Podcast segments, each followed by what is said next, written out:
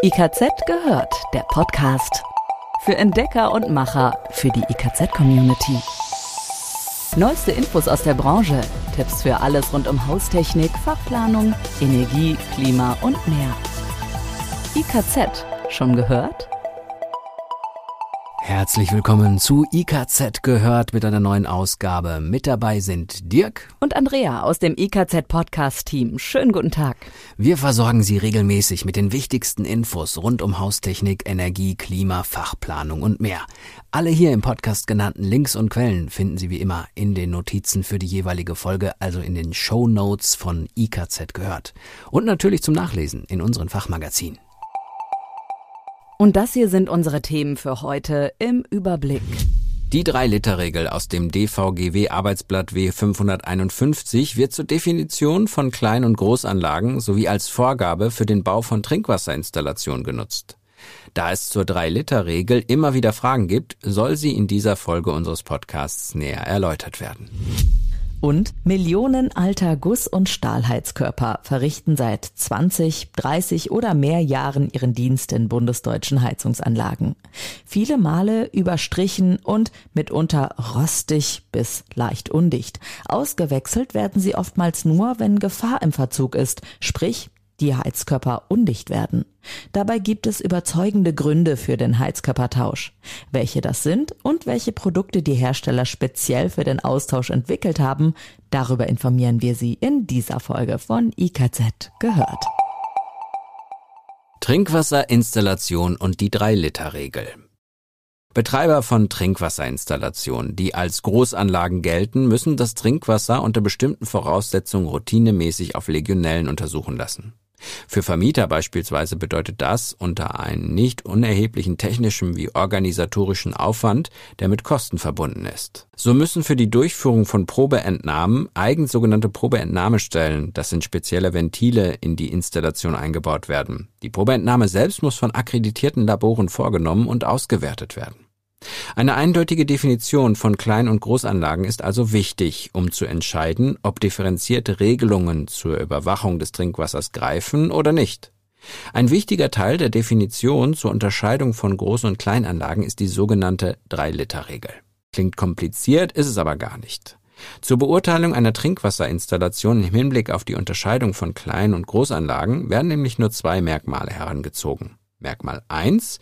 Das Volumen des gespeicherten erwärmten Trinkwassers im Trinkwassererwärmer ist kleiner oder gleich 400 Liter. Dann ist es eine Kleinanlage. Ist das Volumen dagegen größer als 400 Liter, dann liegt per Definition eine Großanlage vor. Merkmal 2. Das Wasservolumen in den Rohrleitungen zwischen dem Trinkwassererwärmer und einer Entnahmestelle ist kleiner oder gleich 3 Liter. Auch hier handelt es sich um eine Kleinanlage. Ist dieses größer als drei Liter, liegt per Definition eine Großanlage vor. Wichtig in diesem Zusammenhang ist, dass das Volumen nur jeweils eines Fließwegs zwischen dem Trinkwassererwärmer und einer Entnahmestelle betrachtet wird. Es geht nicht um das gesamte Volumen in der Warmwasserleitung, sondern immer nur um eine Rohrleitungsstrecke. In der Regel hat die am weitesten entfernte Entnahmestelle das größte Leitungsvolumen. Eine Zirkulationsleitung wird bei der Ermittlung des Wasservolumens übrigens nicht einbezogen. Ebenfalls wichtig, Ein- und Zweifamilienhäuser unabhängig vom Inhalt des Trinkwassererwärmers und dem Inhalt der Rohrleitung gelten generell als Kleinanlagen. Als Vorgabe für den Bau von Trinkwasserinstallationen wird die 3-Liter-Regel ebenfalls herangezogen. Errechnet der Planer oder Installateur nämlich, dass bei der neuen Trinkwasserinstallation ein Wasservolumen von größer 3 Litern zwischen dem Trinkwassererwärmer und mindestens einer Entnahmestelle vorliegt, so hat er ein Zirkulationssystem oder eine elektrische Begleitheizung einzubauen. Auch diese Vorgabe gilt nicht für Ein- und Zweifamilienhäuser. Austausch nach Maß. Heizkörper für die Renovierung. Die beiden Hauptargumente für den Tausch alter Heizkörper sind ein effizienterer und damit sparsamerer Betrieb und die ansprechendere Optik moderner Wärmespender. Dabei resultiert das Energieeinsparpotenzial unter anderem aus dem geringeren Wasserinhalt moderner Flach-, Röhren- oder Designheizkörper. Dadurch lassen sie sich deutlich besser regeln als alte Radiatoren mit großem Wasserinhalt. Werden die neuen Heizkörper ausreichend groß gewählt oder spezielle Varianten mit Gebläse eingesetzt, lassen sich zudem die Systemtemperaturen absenken. Auch das hat energetische Vorteile, denn der Raum wird mit niedrigeren Vorlauftemperaturen ausreichend warm. Das ist zum Beispiel günstig beim Einsatz einer Wärmepumpe oder einer solarunterstützten Heizung, die dann mehr Energie aus der Umwelt für die Heizung nutzen kann. Die Anbieter solcher Heizkörper stellen entsprechende Umrechnungstabellen für niedrigere Systemtemperaturen zur Verfügung. Empfohlen wird eine maximale Vorlauftemperatur an den kältesten Tagen von 55 Grad Celsius. Dass der Austausch bei vielen Verbrauchern nicht im Fokus steht, hat mehrere Ursachen. Ein Hauptgrund ist die mangelnde Kenntnis. In der Vergangenheit war das Auswechseln eine zeitaufwendige und damit teure Angelegenheit, weil in der Regel die Anschlüsse nicht passten. Insbesondere wenn die Rohre seitlich oder von hinten aus der Wand kommen und wenig Platz zur Verfügung steht, wird es kompliziert. Dann muss geschweißt, gelötet oder ein Gewinde neu geschnitten werden. Mitunter kommen flexible Anschlussstücke zum Einsatz, was dann zu ästhetisch fragwürdigen Resultaten und nicht selten Kundenbeschwerden führt. Doch das muss heute gar nicht mehr sein. Der Markt bietet attraktive Lösungen speziell fürs Renovierungsgeschäft hinsichtlich des Anschlusses und der Heizkörper in vielen Größen, Farben und Formen. Mit diesen speziellen Austauschmodellen lässt sich die Renovierung ohne aufwendige Anschlusskorrekturen erledigen. Die alten DIN-Radiatoren werden entleert, demontiert und an deren Stelle der neue Heizkörper mit passendem Narbenabstand montiert. Selbst moderne Badheizkörper oder Handtuchtrockner lassen sich ohne große Anschlussarbeiten anstelle eines alten Radiators setzen.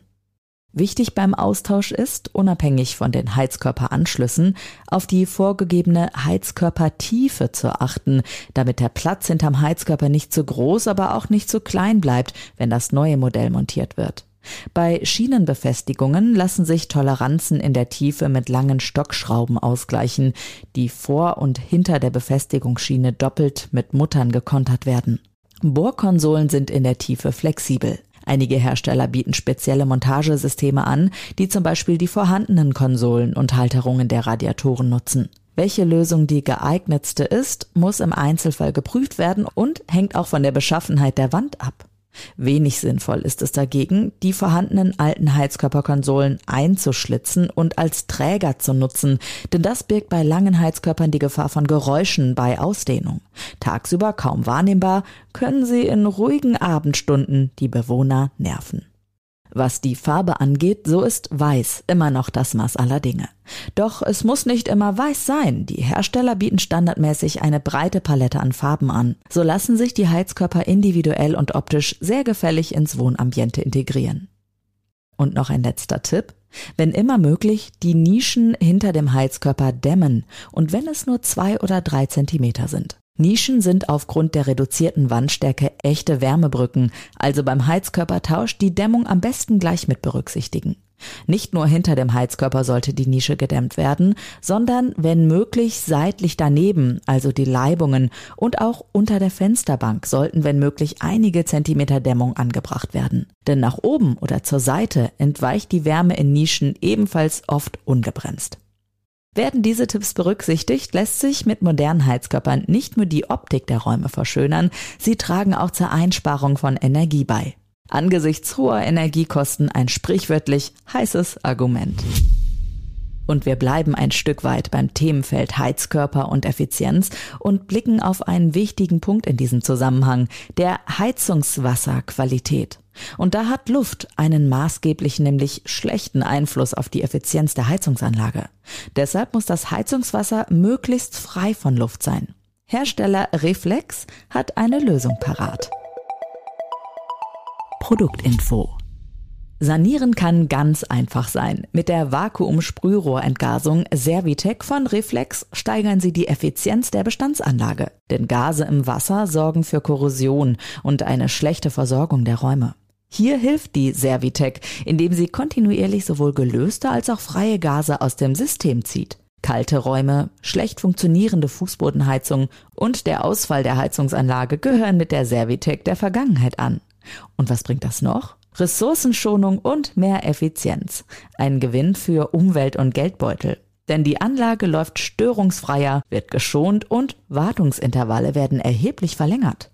Auch für Wärmepumpen jeder Art ist die Entgasung von Reflex ein Gewinn. Sie schützt die feinen Lamellen der Wärmetauscher in der Wärmepumpe. Diese vertragen keine Verschmutzung des Heizungswassers und erbringen ihre Leistung am besten bei optimaler Wasserqualität. Sonst droht ein frühzeitiger Ausfall der Wärmepumpe. Mit der Entgasungsanlage Servitec wird diese Wasserqualität erreicht und die Wärmetauscher geschützt. Das war's diesmal von uns, von dem Podcast-Team. Bleiben Sie dran, bis zum nächsten Mal. Tschüss. IKZ gehört. Jetzt reinklicken und noch mehr entdecken. www.ikz-select.de